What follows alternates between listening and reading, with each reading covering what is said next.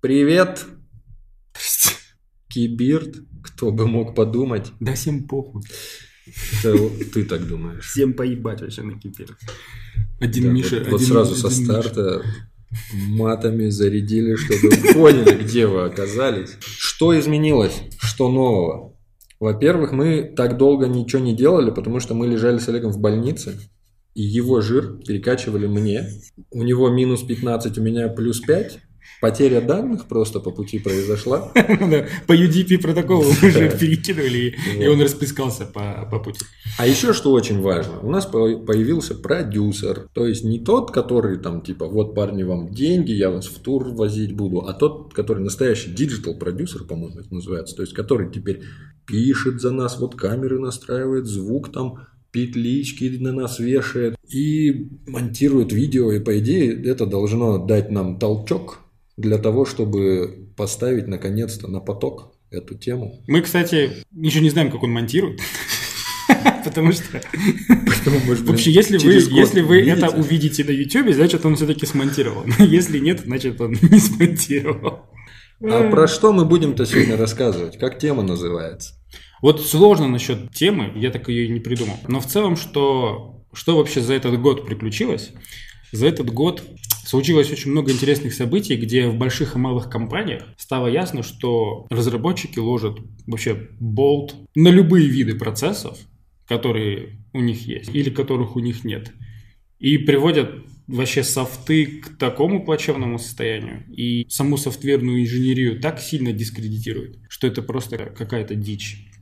И что фигово, почти что никто про это не говорит. Ну, то есть все толки на каких-нибудь конференциях заполнены девчонками, которые рассказывают, как они вошли в программирование, как им сейчас теперь комфортно, как классно. Или трансгендеры говорят, как классно, что вот теперь они вот сидят в отдельном кабинете, а не в кабинете с э, белыми э, агрессивными мужчинами. Или, например, про то, как много программистов выгорает на работе, особенно когда они не смогли в дедлайн уложиться, и их босс вздохнул на них и грозно посмотрел, они не могли это пережить. Но почему-то никто не говорит о том, что Качество разработки софта не, не растет. Не то, что, говорят. не, не то, что качество разработки софта не растет, а то, что из-за отсутствия процессов разработки, из-за отсутствия, что никто нормально не влияет на это, не обращает туда внимания, Мгм. Боинг упал два раза. 737 Макс, так он называется? Я не знаю, не разбираюсь Вот. И моделях. вот помните, да, когда он, когда он упал, и мы все думали, что это какие-то типа в Боинга там что-то с э, хардварой, может Мгм. быть там какая-то особенность строения. И сколько прошло? Пару лет, да, по-моему, или, или, или полтора года, или Слушай, год? они часто падают, они какой конкретно. Ну вот сколько, не помню. 707.3, по-моему, Макс, вот это вот э, очень популярная модель, которая была типа супер новой, Ага. которую там кучей понастроили Так. и начали внедрять в современные авиакомпании. Ага. И они летали какое-то время, потом начали просто падать. То есть какая-то там курсовая устойчивость заглючила, самолет летел вверх, потом резко вниз и падает. Ну, то есть погибли люди, сколько там в общей сложности, более 600 человек умерло. И, по-моему, обе катастрофы случились в прошлом году. И сейчас Боинг остановил продажу этих самолетов, а Мгм. их там ждет половина мира. И сейчас, походу, Airbus продает свои самолеты вместо Боинга. Да. Было же куча исследований, что, что там происходило в менеджменте, в каких-то вещах. Конечно же, бизнес торопил а, команду, команда что-то там чем-то жертвовала, и всем казалось, что это все-таки какая-то конструкторская недоработка. Но вот по факту выясняется, что это проблема в софте. То есть кто-то не докодил, не дотестил, кто-то там не дожал, кто-то где-то что-то не проверил, кто-то if какой-то поставил не там. И все. Люди, Слышь, не- люди, люди, да, люди погибают. Кто-то, наверное, понял, к чему мы клоним, потому что эта тема прям красной линией через все выступления замечательного Роберта Сесила Мартина. Тема, наверное, будет заповеди программиста. Блин, заповеди какая-то Да, как-то такая. слишком да, пафосно да, да, да, звучит. да. Но может быть какие-то принципы, которые принципам, которым должен следовать разработчик в каком-то таком основополагающем, фундаментальном. Ну вот как мы ходим по улице и на- будучи воспитанными людьми, не срем посреди дороги, В смысле? Да-да, нет, не срем. Да, не срем. не режем, не режем котят и там не сбрасываем их с девятого этажа. Ну, то есть мы при нашем воспитании в нас как-то внедряются какие-то базовые моральные принципы, Мгм. а вот у разработчиков сейчас такого нет. И это, собственно, и объясняет причину проблем, с которой мы сталкиваемся. Второй аспект, который необходимо высветлить, в том, что софт везде, он реально проник Ну да. в абсолютно все дырки социума. Вот в абсолютно все дырки цивилизации. Он в экономике, он в медицине, он в научной деятельности, он в политике, он в масс-медиа, он везде. И сейчас мы благодаря софту можем передать зрителя, тоже благодаря их софту, софту, которым они пользуются, Мгм. вот этот ролик. Это все сейчас происходит за счет софта. И софта очень много. И софта будет еще больше. Ну, в принципе, разработчики, наверное, которые задумываются, особенно у которых достаточно большой опыт, они поймут, насколько сильно социум зависит от них. И насколько вообще социум сейчас зависит от софта. Мгм. И учитывая то, что новоприбывающие в индустрию разработчики начинают просто с того, что изучают какой-то фреймворк, у них что-то начинает получаться, они пишут у себя в резюме, что у них уже два года опыта, и их берут на работу из-за того, что дикий дефицит на разрабов вообще любого уровня. И вот когда такой человек приходит и начинает кодить, понимает ли он, что он несет ответственность? Я думаю, что ни хрена он не понимает. Для кого-то это просто сейчас стало способом заработать бабки. Или я уверен, что сидят такие ребята, ну, например, из магазина, и такие думают, слушай, а ты, ты, ты вот слышал вот эта тенденция про разработчиков? Может, метнемся в разработчики? Да, Может быть, займем 500 баксов и пройдем курс? это же сейчас, блин, повсюду буткемпы, повсюду курсы, прошел там 5-6 недель, и все, и вот он ты готов, новоиспеченный программист. Да, А потом ты И приходишь, и вроде ты как-то даже можешь и задачи решать те, которые нужно, но отсутствует самое важное – фундамент. Фундамент, отсутствуют принципы. И это очень такой интересный момент, что по идее этими принципами должен обладать какой-то лид или CTO, но когда выясняется, что твой лид или CTO младше тебя не только по возрасту, но и вообще по времени проведения какой-то сфокусированной деятельности в продакшене или над разработкой в целом, когда ты это понимаешь, вообще о чем может идти, идти речь? Окей, предположим, у вас в компании какой-то очень крутой сетевошник, который понимает все адекватные принципы, который строит рельсы нормальной поставки. И если у вас этих принципов нет, все, что вы будете испытывать, это знаменитое, любимое всем выгорание. М. Что вот я пришел в эту компанию, но я чувствую, что я выгораю, потому что, ну, блин, если честно, э, вот эти лиды, я так чувствую, что они вот как-то как меня зажимают, они ни один мой тикет не приняли. Ну, естественно, они не приняли твой тикет, там же нет тестов. Но потом я начал писать тесты, и они все равно не приняли свой этот тикет. Ну, конечно, нужно же понимать, что тестировать, а assert true true не писать. Ну, а потом я, в общем, написал тесты, и они были нормальные, мне все равно не приняли твой тикет. Да, там даже, понимаешь, вот когда ты тесты написал, он даже до ревьюера не дошел. Там у тебя пайплайн с линтером наругался. Ну, надо вообще понимать, что ты делаешь. Ну, в общем, я чувствую, что этот коллектив, он как бы меня Токсичен. против, поэтому я пойду в другой. Здесь где нет таких коллектив. жестких правил, которые выстраивают вот эти вот лиды, которые хотят, чтобы под их дудку плясали.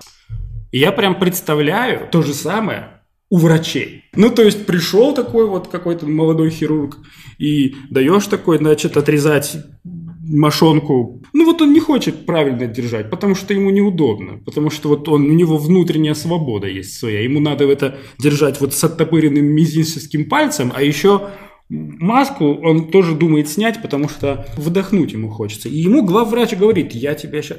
Ты что, Я сейчас этим ты скальпелем что тебя, делаешь? сука, Я- зарежу. Я, тебя сейчас зарежу. Я прям представляю, как мы такие собираемся и осуждаем этого главврача. Да. А тут чувак стоит на операционном столе и умирает. Почему-то это всем абсолютно понятно. Умирает? Но Ему мошонку софте- отрезать надо, чтобы починить его. Ну, сломалась Ну машинка. да, вообще, машинка да. да. Но почему-то никто не понимает, что софт нашей жизни зависит от софта. Наши жизни зависят от обновлений вашего банковского приложения. Наши жизни зависят от обновления прошивки айфона. Жизнь Миши зависит от обновления вот этого розового макбука, потому что Золотой. если что-то произойдет не так, Миша не сможет выйти онлайн. Кастомеры, с которыми он работает, они его заблеймят, и все. Мы на этой софтверной игле сидим, и у нас абсолютно никаких правил, Анархия. принципов. У нас реально дикий запад. То есть мы ходим такие и выебываемся друг перед другом. Я, значит, выгораю, а я быстро печатаю, а я на GS программирую. А вот здесь вот тех ущемляют. А вот это- я вот последний год я слышу только вот это. И единственный человек, который говорит, что типа, воу, ребята, wake up. Мы должны вообще в себя внедрять осознание того, насколько ответственна наша работа и насколько она нерегулируема.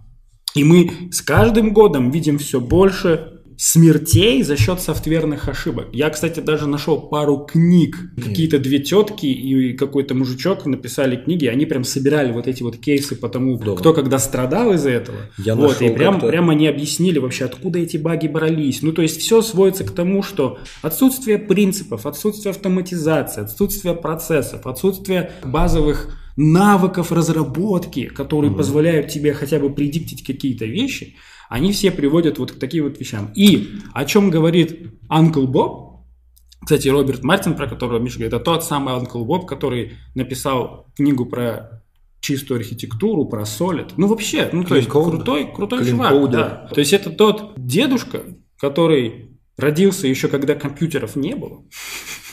И, по-моему, были. По-моему, не было. Он начал программировать уже на самых-самых-самых первых девайсах, которые были программированы. Да. И вот сейчас он продолжает кодить, продолжает писать книги, делает толки, пишет в Твиттере, ведет свои видеолекции, правда, платные. Мгм. Вот, ну, он прям очень четко эту всю штуку доносит. И о чем он говорит? Он говорит об очень вообще интересной вещи. И Рано или поздно случится пиздец. Ну, то есть это все, это необратимая штука. Даже если мы сейчас все такие соберемся и начнем как-то по-другому писать код, более ответственно относиться к нашей работе, то уже написано столько говнокода, и все равно, ну то есть ни этот ролик, и ни ролики Анкл Боба, ни ролики еще каких-то чуваков, они не смогут повлиять так на социум, потому что машина уже запущена, отсутствие каких-то регуляций позволяет огромному количеству разработчиков пушить свой код на продакшн, Компании, стартапы и большие компании для роста подняли нереально огромное количество денег, и им нужно идти на следующие раунды финансирования, и все пушат, пушат, пушат на продакшн. Да, Всем то есть- нужно больше пользы. И что произойдет? Произойдет пиздец. Из-за софтверной ошибки разом погибнет 10 тысяч человек. Да.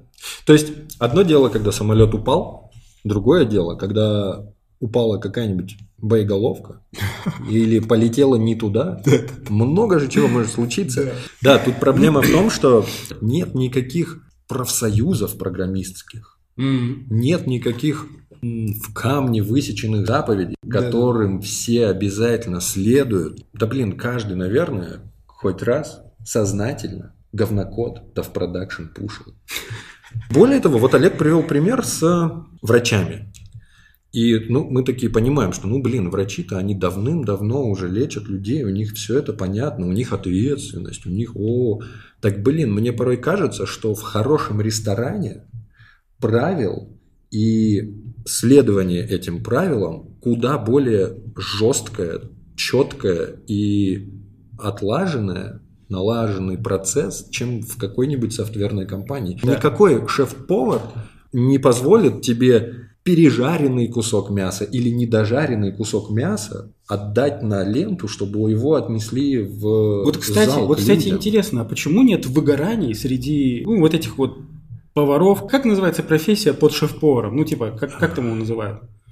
Ну, окей, поваров, да. Вот есть шеф-повар, который Я всех вспомнил, гоняет и да. пиздит. А есть повара. Почему нет истории выгорания поваров? Почему вот это вот выгорание, Блин, оно, же блин, происходит только в- вот среди, блядь, разработчиков, которые, я уверен, свой код до продакшена так и не допихали. Слушай, потому что, мне кажется, наверное, все-таки спрос, он настолько сильно позволяет закрывать глаза на твои проблемы, что берут вот вообще всех подряд, который хотя бы может какую-нибудь простецкую задачу решить. И все самое плохое в том, что когда берут врача, сушеф, их называют сушефы. Сушеф. те, кто, да, не поваров. Вспомнил. А, Когда берут, например, программиста, ему позволяют делать много чего, и в принципе, потому что компания с этого зарабатывает, и ничего страшного, если он где-нибудь допустит какую-то ошибку. Мы эту тему уже немножко, мне кажется, долго мусолим, к чему вообще одна из главных вещей, о которых говорит дядя Боб. Он говорит, когда разом действительно погибнет куча людей, правительство какой-нибудь страны Зарегулирует разработку. и как в боевиках во всех бывает, это будет Америка. Это произойдет в Америке. Америка начнет так жестко выкручивать все Ну, короче, да, короче, смотрите. Врачи зарегулированы, строители, архитекторы зарегулированы. Нельзя просто так дом построить. Даже повара, у них есть А. какие-то вот настолько Насчет жесткие... поваров. Ну, у них, Слушай, по-моему- У них профсоюзы есть. Не, не, подожди, их же там проверяет этот э, экологическое, как-то вот это вот... Санэпидемстанция Да, санэпидемстанция смотрит, как они фигачат. Нет же какой-то юнит, э, юнит тестируемой станции, которая приходит раз тебе в квартал в твой офис и смотрит, как твои программисты кодят. Ну, Да. прикинь, реально. Санэпидемстанция разработчиков. Типа заходят такие, здравствуйте, так, не, не выходим, все стоять. Так, вы, молодой человек, руки, пожалуйста, от клавиатуры не убирайте, не блокируйте. Так, покажите тесты. А кто-то, кто-то быстро, короче, Да, да, убегает да, и убегает, ноутбук да. выбрасывает. Так, покажите последний пайплайн. Мы хотим посмотреть coverage. И они магнитами, магнитами. У вас нет пайплайна, а как вы деплоите? И они такие, блин. Типа, к нам едет ревизор только для разработчиков. И это интересный такой момент, почему он происходит, и почему мы сами о нем толком не знаем, потому что софта его не существует. Ну, то есть еда, она есть физически. Мы ее осознаем, мы ее осязаем. Лечение болезни мы тоже осязаем. А софта его нет, он не осязаем. И при этом нам, нам как бы кажется, что типа, да и пофиг, ну, ребят, я типа просто пишу код, ау. он может даже до прода не дойдет и все такое. И в целом, из-за того, что софт не осязаем, нам кажется, что это не так важно. А по факту, где бы вы сейчас не сидели, где бы вы не смотрели этот видос, если бы вы покрутите своей головой по сторонам, вы увидите, что у вас на стенах софт. Да. У на вас вас, здоров- на вас софт, На в вас, карманах софт, на, софт. на вас софт, в карманах софт, в машине софт, в микроволновке софт, вокруг вашей бабушки софт. Это стопудово. Ну, то есть, блин, софт вокруг нас, и мы просто про это забываем. Мы настолько сильно синтегрировались из-за того, что нет контекста реальности, из-за того, что это все больше ментальные модели, ментальное взаимодействие. Это все настолько четко адаптируется, что мы как-то спорили с нашим общим другом Васей о том, когда наше сознание перетечет в интернет. Оно уже там.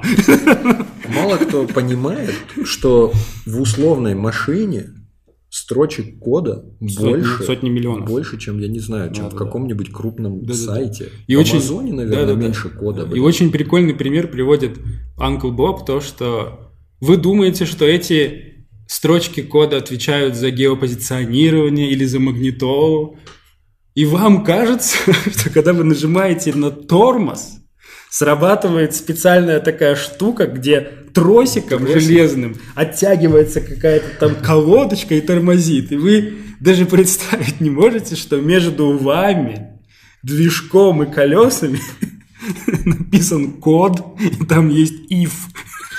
Который может не выполнить. И этот if, непонятно, кто написал вообще. Может, это был какой-то 23-летний стажер, который такой Которого сидел, уволили? такой if. А его потом уволили, а так как надо было машину релизить, выпускать, Да, этот код да. никто не исправил. Это единичные случаи. Но Да. действительно произойдет какая-нибудь катастрофа. Да, произойдет И катастрофа, произойдет, и такие чуваки в пиджаках из государства, из галстуках. правительства, такие вот, «М, а кто тут программирует? Так, и они, ну то есть это реально может произойти очень быстро, особенно если будет еще это связано с какими-то экономическими последствиями. Но в целом, если эта штука запустится, начнется процесс регуляции. Здесь важно понимать, что правительству, государству, не- неважно, каким-то вот этим регулирующим службам, возможно, нужен действительно список правил, не столько для того, чтобы этот список правил был, и он был правильным, сколько для того, чтобы в случае чего можно было прижучить того, кто эти правила не соблюдает. И, конечно, если не программисты предоставят этот список, то это сделает кто-то другой. А кто-то другой стопроцентно будет ни хрена не понимать всех особенностей. И вполне возможно, что скажет, знаете что, вообще писать код можно только на C. И все, вот все остальные языки, они на это C еще ладно там, на каком-нибудь это, Каболе? F, F, Каболе. И в какой-то, это из стран, в какой-то из областей реально появится такая регуляция, что программистов, программистов заставят писать только на куболе. Поэтому дядя Боб, кстати, многие, когда мы его в каком-то из выпусков упомянули, упомянули его как дядю Боба, а нет, как Боба Мартина, М. меня кто-то поправил, сказал, это Роберт Мартин вообще-то. Ребят, ну Боб это его, Анкл Боб это его никнейм. Так вот, А него- Роберт и Боб это одно и то же ну имя. это да, как Владимир и Вова. М. Я немножко расскажу про то, как я узнал о дяде Бобе. Мгм. Эм, Я не программист, если кто не помнит. Я проект менеджер писал в своей жизни код мало, плохо и вообще от этого немножко, можно сказать, даже далек. Но тем не менее, когда я, наверное, года 4 назад случайно наткнулся на видос, который называется, по-моему, Demanding Professionalism, где дядя Боб, будучи в каком-то ресторане, я помню, что там звенели вилки, весь видос на фоне, он начинает рассказывать о том, у него интересно очень поставлен, только он, он вообще очень классный, то есть он располагает к себе, во-первых, он старый, во-вторых, то, что он говорит, ты в это веришь? Он очень классный, так. Во-первых, ребят, он старый. Ну, мы же, мы же, Вау, мы же привыкли все смотреть на человека, если он в возрасте, то значит он, наверное, Он не чего-то да похож на понимает. старого, он похож просто на седого чувака. Ну Ну, да. то есть такой седой чувак в очках. Я бы не сказал, что он прям старый. Ну, уже 70, наверное, с чем-то стопудово есть. Ну да ладно, речь не об этом, а речь о том, что он начинает очень интересно преподносить все то, что он преподносит в виде эдакой игры, что я теперь, вот представьте, что вы все мои подчиненные, а я ваш CTO. И вот я прихожу и начинаю говорить, я, значится, ожидаю от вас. И он через эту лекцию озвучивает порядка там 10-15 Да. интересных Что, правил. да, что он делает вообще? Раньше, раньше, значит, он делал выступления по поводу качества разработки. Именно по тому, как мы пишем софт, как делать его несвязанным, как сделать его тестируемым. А потом Uncle Bob участвовал в написании Agile Manifesto. Они Да. вместе с ребятами вообще замутили эту движуху, Его подпись есть под этим. Да, сейчас. и все, кто из вас сейчас работает по скраму, agile и остальным всем вещам, частично это связано с тем, что Uncle Боб приложил к этому руку. Верно. Потом он про это рассказывал, и вот где-то последние лет пять... Слушай, ну подожди, я чуть перебью. Абсолютно про все ТДД. вот Про ТДД. Он же читается чуть ли не папа Не-не-не, ТДД. разве ТДД? ТДД, по-моему, это Кент Бек. Кент Бек э, зафигачил всю вот эту Возможно. движуху Но, и, собственно, но кучу дядя книг Боб написал. его очень сильно в этом поддерживает. Ну, они кенты, да, они периодически там, они друг друга хуесосят, прости, не, не- не нашел нормального слова. И не пытался. Ой, не пытался.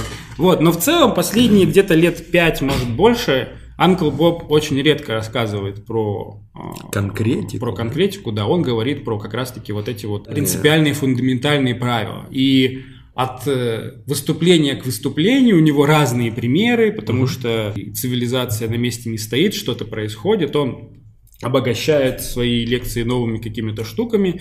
Периодически этот свод правил меняет, но началось все с того, что он сформировал около 9 заповедей программиста, запостил их у себя на сайте и сейчас просто их вещает от выступления к выступлению. Собственно, мы сейчас что хотим сделать? Мы хотим эти основные принципы, их, их нет конкретных вот прям на скрижалях высеченных. Но мы собрали, Олег, мы собрал видение того, как он их видит, эти записи. Записи, заповеди. Нет.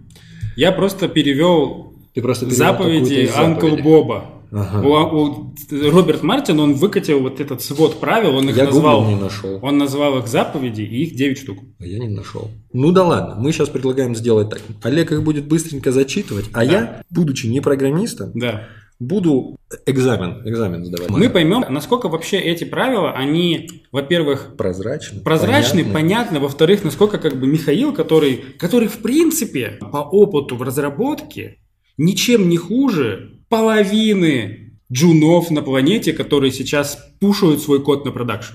Окей? Слезу.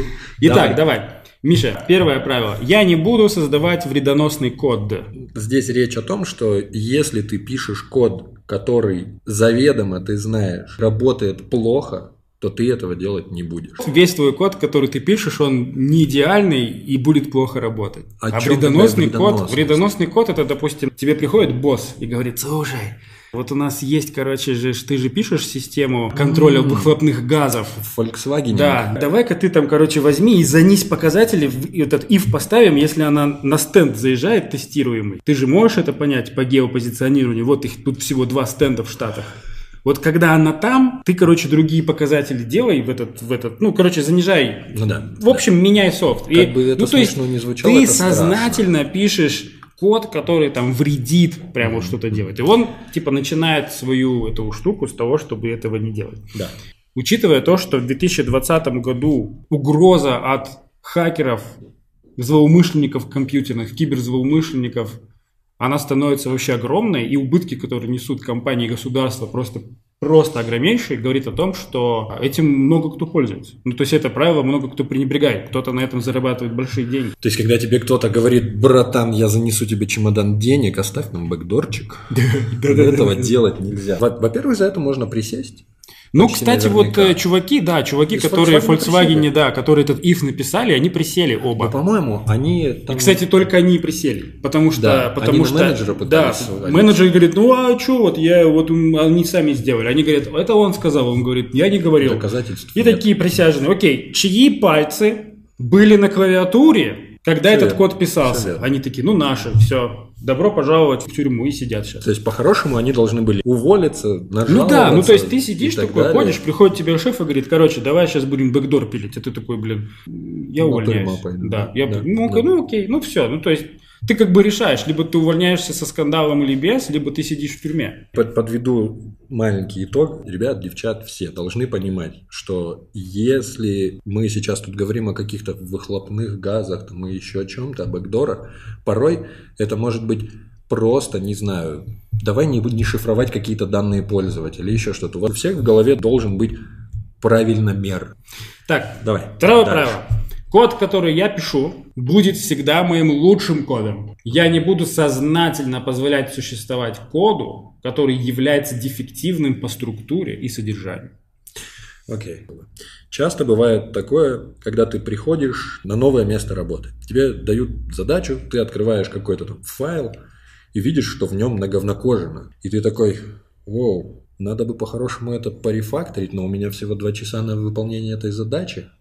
Если я буду писать все правильно, я в Estimate не вложусь, а давай я тоже, наверное, ну, блин, тут и так на, на, на говнокожено, я еще до, до говнокожи немножко. И все это приводит к тому, что весь код говно. Правильно, молодец. Это очень, это очень, это очень хорошо. Третье правило. В каждом релизе я приведу быстрое, надежное и повторяемое доказательство того, что каждый элемент кода работает так, как должен. Ну, здесь речь о тестах.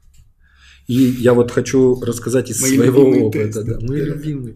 Я из своего опыта могу рассказать, что у меня был опыт работы без тестов и с тестами. Как опыт, как у ПМа. Да, да, да, да, да. То есть в нашем продукте когда-то тестов не было, а Мгм. потом они там стали появляться, Мгм. и просто это, ну, совсем другая жизнь началась. Мгм. Самое беспонтовое, и вот, может быть, ты здесь подскажешь, это, Давай. с чем я бодался больше всего, это донести до бизнеса важность наличия тестов. Они смотрят Надеюсь, бизнес. не знаю. До какого бизнеса? До, ты до своего босса Да. или твой босс до кастомеров? Нет, я до своего босса. Вот смотри, а я, есть вообще офигенная аллегория, просто офигительнейшая я аллегория. пытался. Ну, Смотри, давай. приходишь ты к боссу и говоришь, э, Юра, пред- предположим, Юра, с этого дня мы пишем с тестами. Мгм. Он такой говорит, Не, он говорит, окей, а чем это чревато? Я такой, ну, блин, мы будем писать дольше.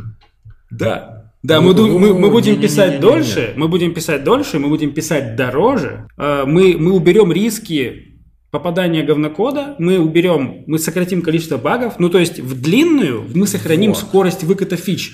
Но в короткую мы какое-то время замедлимся, потому что нам нужно изучить тулзы, нам нужно покрыть легаси, нам нужно, короче, друг с другом там переспорить. И он, конечно Они- же, конечно, вот на- для босса, для. Юры, для Юры, все, что ты там говоришь по поводу технического дога, тестов, да, багов, рефакторинг. рефакторинга. Если ты говоришь что-то, что не касается выкатки новой фичи, все, что ты говоришь, это для них, короче, знаешь, такой налог на разработку. Вот есть вот стоимость фичи, а есть, блядь, какой-то налог, ну, типа 70% налога. Это что? Да, короче, там они... Как, я, я, мне кажется, Вась, мне кажется, они наебывают. Мне кажется, они наебывают. Вот, они вот эти баги сами пишут. Они, наверное, какой-то проект Да, еще да, пишут они, просто да, да, да, параллельно там они еще да. гамают там, в- в- да там гамают, блин, я стопудово знаю. А я- Да, ну, то есть да. мы, мы в разных мирах, и бизнес часто не Очень. понимает вообще, он, он не в контексте. И я привяжу очень простой пример.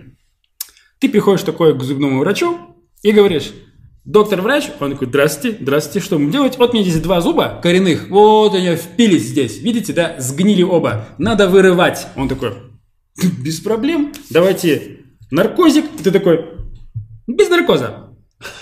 Он такой, в смысле? А, я, мне, короче, мне, слушайте, в эти ваши наркозы, маркозы, вы же доктор, да? Вот вы просто дерните мне зуб. Он такой говорит, я не могу, мне нужно сделать наркоз. Доктор, вот я как заказчик, я как бизнес, я как бизнес вам говорю, мне не нужен наркоз. Вы мне сразу дергаете зуб. Что сделает нормальный стоматолог? Пошлет тебя пошлет нахер. тебя нахер.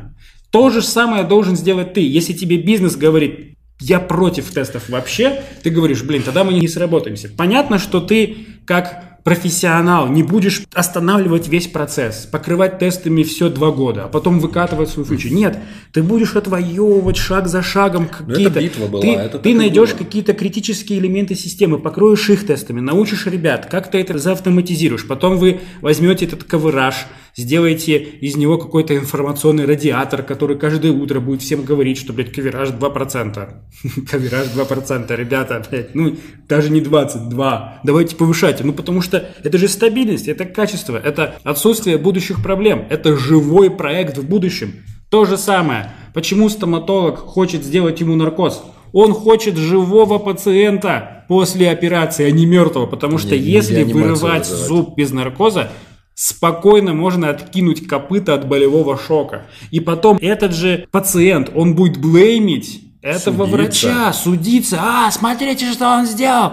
Ну вы же сами сказали. И что? Я что, знал, что так будет? То же самое и бизнес говорит. С какого хуя столько багов? Скажет твой шеф в будущем. Ты скажешь, а я говорил, что тесты написать. А я знал, что надо тесты писать.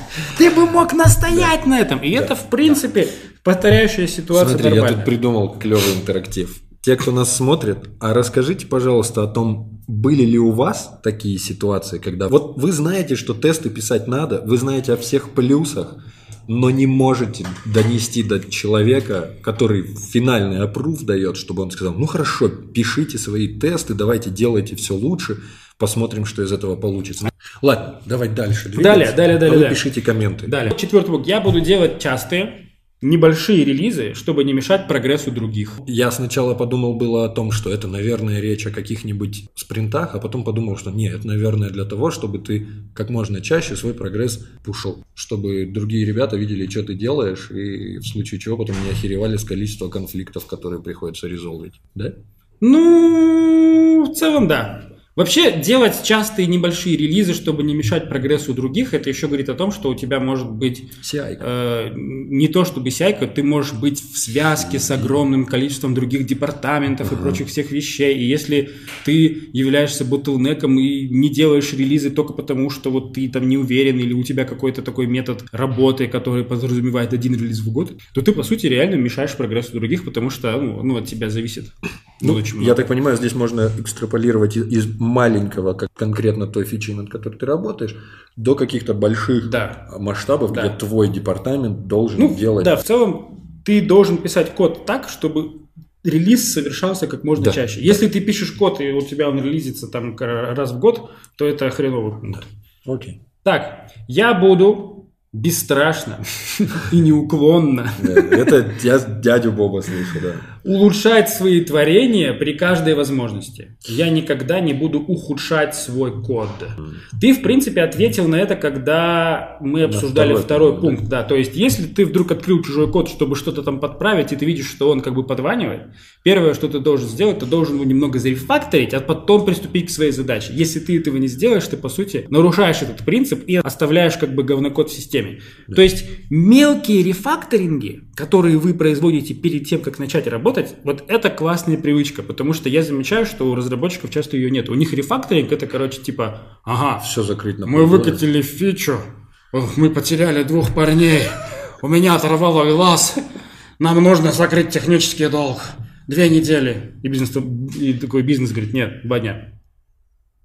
И ты Ну, такой, хорошо. они, они, они типа два дня, короче, рефакторят. А по факту ты открыл код, и ты видишь, блин, ну здесь нужно переменную переименовать, а вот этот код вынести в этот модуль. И все. Понятно, что там можно рефакторить очень долго, но, по крайней мере, ты чуть-чуть от- отжал. Чистота начинается с тебя. Да, да, да, да. Шестой пункт. Я сделаю все от меня зависящее, чтобы поддерживать производительность себя и других как можно выше.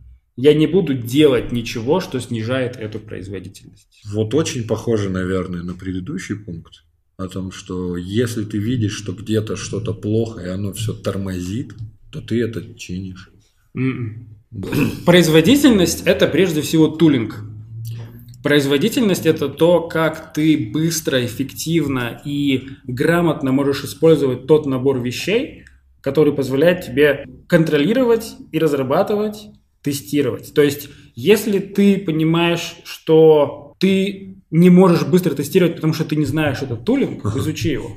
Если ты понимаешь, что ты постоянно замыкаешься на каких-то вещах, связанных с монетизацией, когда тебя там закидывают в какой-то отдел монетизации, просят сделать им и ты не понимаешь, что происходит, изучи это. Если ты вместо того, чтобы быстро написать или там знать, где лежит какой-то из алгоритмов в стандартной либо постоянно ходишь в Google, ищешь на Stack Overflow, и постоянно Google тебе разные варианты ответов подсовывает, Я понял. вот. В том И- видосе этот дядя Боб говорил о том, что вы должны всегда развиваться, постоянно совершенствоваться. То есть, приходя Да. домой, вы должны читать книжки, продолжать Да-да-да. Ну, инвестировать у в свое у него в- развитие. В, в списке, в списке есть эта штука прям конкретно А, про, про- окей, про вот это. хорошо. А это именно как бы поддержка производительности, это тулинг. Если, плю- плюс, если ты видишь, что в твоей команде кто-то начал замыкать, помоги ему. Ну, то есть, представь, что вы отряд, и вы идете на врага, и ты понимаешь, что у твоего напарника Шнурки развязать. Шнурки развязались. Помоги ему, скажи ему об этом. Или ты видишь, что у кого-то глючит автомат. Ну давайте вместе переберем, смажем. Ну, Такой, конечно, так не поддерживать друг друга и так далее. не поддерживать, а прям помогать ускоряться и развиваться. Окей. Седьмой.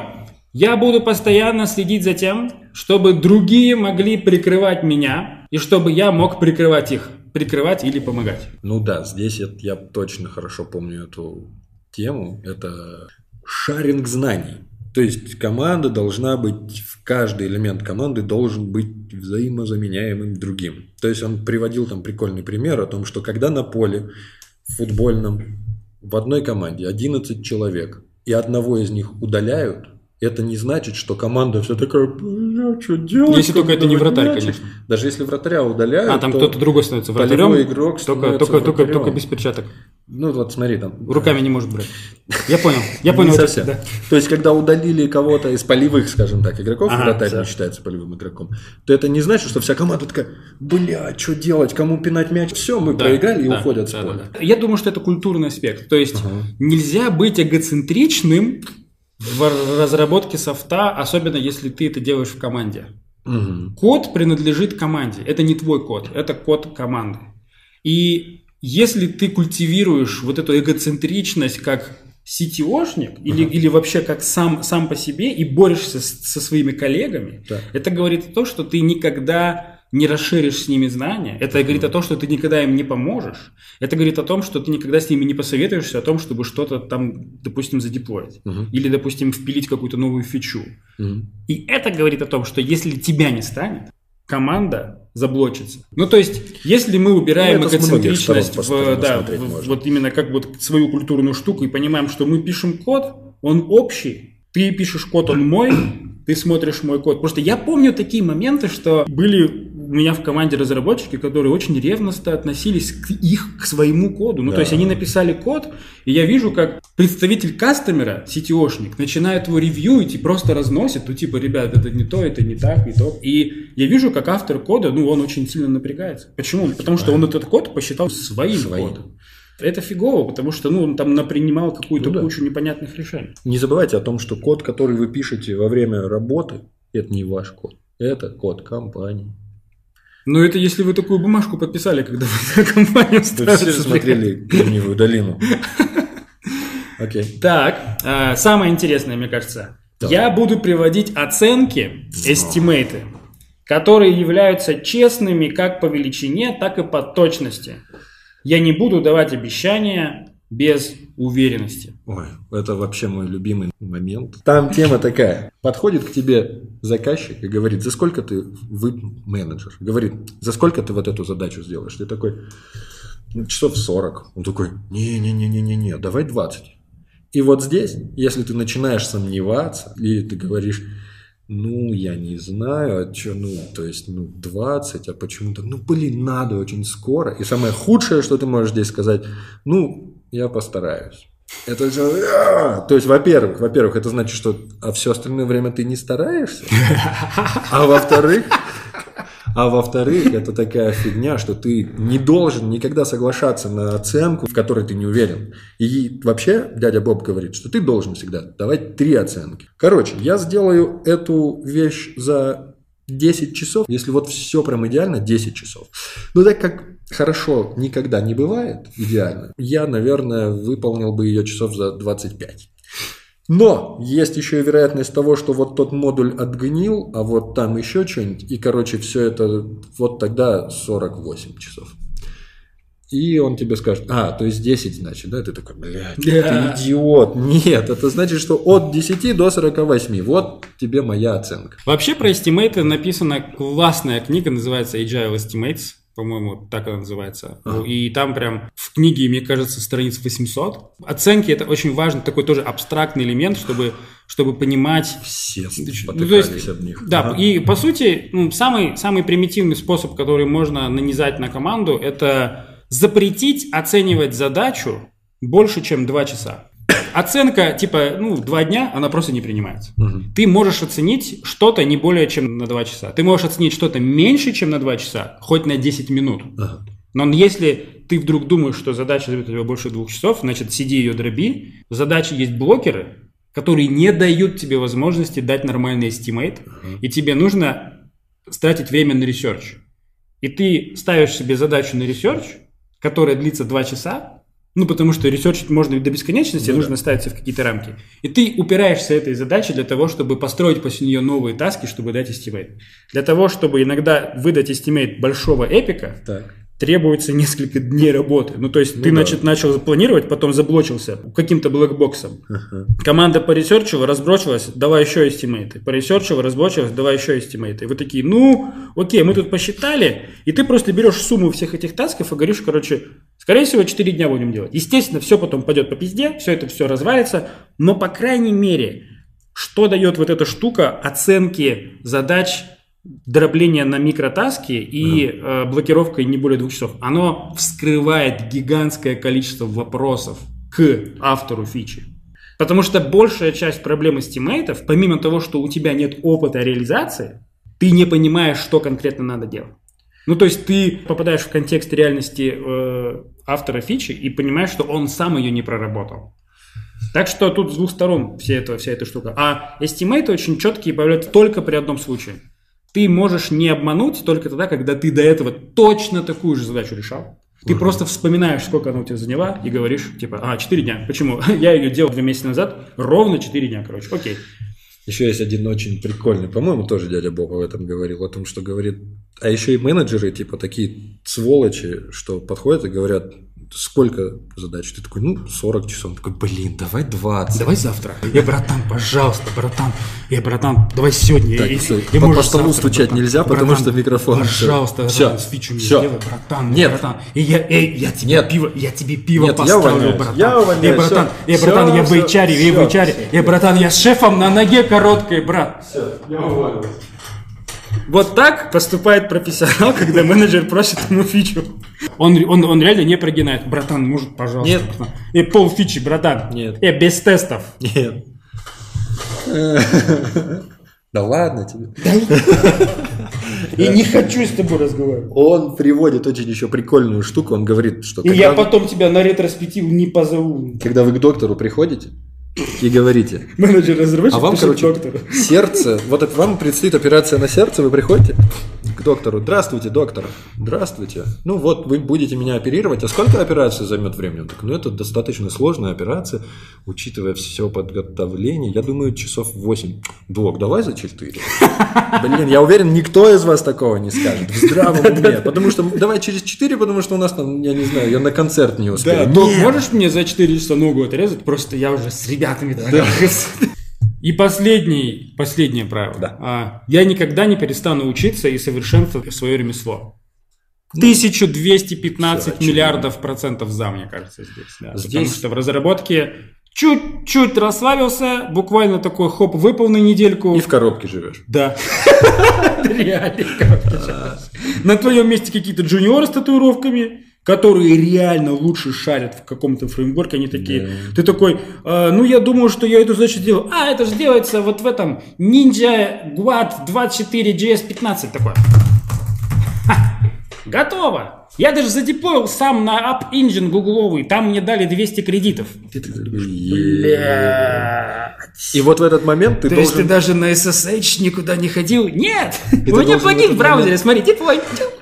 И ты должен не идти бухать в этот вечер, потому что, блин, это молодежь, все, она быстрее. Ты должен постоянно инвестировать в саморазвитие. Да. Потому что, когда ты идешь к доктору, который тебе операцию на сердце собирается делать, ты надеешься искренне на то, что этот доктор приходит домой читает книги. Или если тебе светит пятера строгого режима за какую-то фигню, в которой ты не особо-то был виноват, ты надеешься на то, что твой как их там, лоер, адвокат. Адвокат приходит домой и читает книжки, потому что законодательство меняется, где-то какая-то лазейка появляется, и ты хочешь быть уверенным в том, что он знает об этом. Так и в программировании. Ну, вообще в IT. Тот же, блин, скрам, он в последнее время уже такой, типа, на него немножко так подсматриваешь, что, типа, вот уже вот не- немножко-то вроде есть и пару лучшие вещи. Вот есть комбинация там скрама, который там время от времени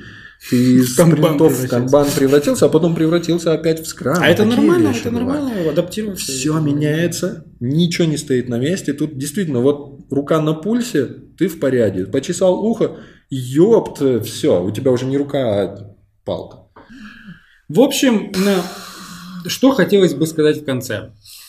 Правила Миши, ну, зашли, учитывая то, что Миша не активный разработчик. В принципе, Да. а, Uncle Bob периодически от видоса к видосу, который выпускает в виде токов, эти правила как-то видоизменяет. Иногда их у него 12, иногда у них у него 3, иногда их у него 15, да. Но в целом они очень друг на друга похожи. Я думаю, многие из нас согласятся с этим. Очень клево, что эти правила и то, что они распространяются, я уверен, я хочу быть уверенным, что они распространяются, то, что они, как это, language agnostic, ну, то есть Ага. они не связаны с тем, что реально вы делаете. То есть вы DevOps пилите конфиги или там пишете код на Terraform, вы JavaScript девелопер или TypeScript девелопер, который кодит интерфейс, те же самые методики, работает точно так же. Есть еще классное, в- вот мне очень зашло, я смотрел две разных версии вот этого выступления дяди Боба, обе офигенные, он очень классный оратор, очень много юмора, это не так, что «А, мы будем вот сегодня, я хотел бы». Он очень живо рассказывает, он очень классно работает с публикой. И, в общем, посмотрите. Мне кажется, что вообще одним из критериев приема на работу программиста должно Смотрел хоть одно выступление Боба Мартина? Он такой, нет, пошел отсюда. Не-не-не, вот этот вот посмотришь, приходи, потом, может быть, обсудим. Ну или да, типа, это же врача, врача берут на работу, типа, вы давали клятву Гиппократа. Гиппократа, гип, Гиппократ. Гипоталамус. Гиппократ, это... Гипопотам. э, Это вот который... А, а, в трендах недавно был, на ТВ? Это этот Гиппократа? А, Гиппократа это когда бумага кончается в туалете, нет? Да, ну то есть это, это, блин, такая вещь. Мне кажется, это фундаментально. То есть я думаю так, если бы все посмотрели дядю Боба, все бы согласились с тем, что он говорит, или даже если не согласились, то, может быть, там как-то по- подискутировали, адаптировали бы его правила, но все бы вот этим вещам следовали, все бы от этого выигрывали, по-любому. То есть для меня большим открытием, для меня, как для PM, и не для программиста, было большим открытием, что многие люди не Однако. знают, кто такой. Однако, Да. однако, Так. особо прагматичные товарищи дядю Боба вертели на одном месте и считают его религиозным фанатиком, и все его принципы, Ага. все, весь его чистый код, все его солид практики, они в реальном суровом продакшене, когда вот, ну вот надо вот это вот все, вот оно не работает. И эти, эти ребята, кстати, с Крам с Agile тоже вертели на хую. Да, и где они сейчас? В банках сидят. А, И сейчас, наверное, смотрят и думают, ой, сейчас, блядь. сейчас, блядь, Сейчас комментарий, скотинка, скоты вот так вот. И в принципе очень интересный бы холивар получился, поэтому, ребята, если кто-то не согласен в комментариях, дизлайкайте видос. Только Видос. комменты оставляйте, почему Да, дизлайкаете. э, Я оставляйте, оставляйте только Не комменты. жалуйтесь, не жалуйтесь, блядь. Вот, э, давайте, ну, подискутируем, потому что очень интересно. Э, Я стараюсь как бы все свои команды, с которыми работаю, вклинивать вот в эти правила и как-то распространять эту штуку, и вижу, как у ребят прорастает какое-то внутреннее чувство ответственности за свой продукт, и они начинают сами их уже зафигачивать. При этом я вижу команды, где все по-другому, и там ну, какие-то совершенно иные моменты, они тоже живут хреново, но живут.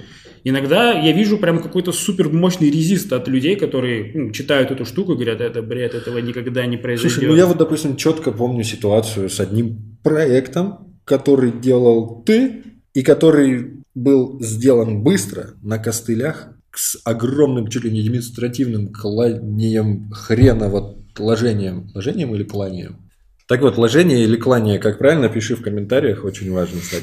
Клали на принципы, но сделали продукт, который запустился, запустился быстро и позволил зарабатывать деньги. Потом он вообще перестал быть поддерживаемым, но денег принес до хера. Ну, это к тому, что иногда, да, иногда эти заповеди, может быть, неприменимы. Но лучше бы были применимы. В общем, давайте подискутируем, пожалуйста, в комментах. Давайте рекорд поставьте, пожалуйста, вот по количеству комментов к этому видосу. И это будет значить, что вы нам хоть немножко да рады нашему возвращению. Миша, всем похуй на кибирт, я тебе говорю. А, я тебя умоляю, блин, это детище наше, наше Всем похуй на детище. Так, в следующем выпуске, видимо, будет другой бородатый чувачок. Всем пока-пока.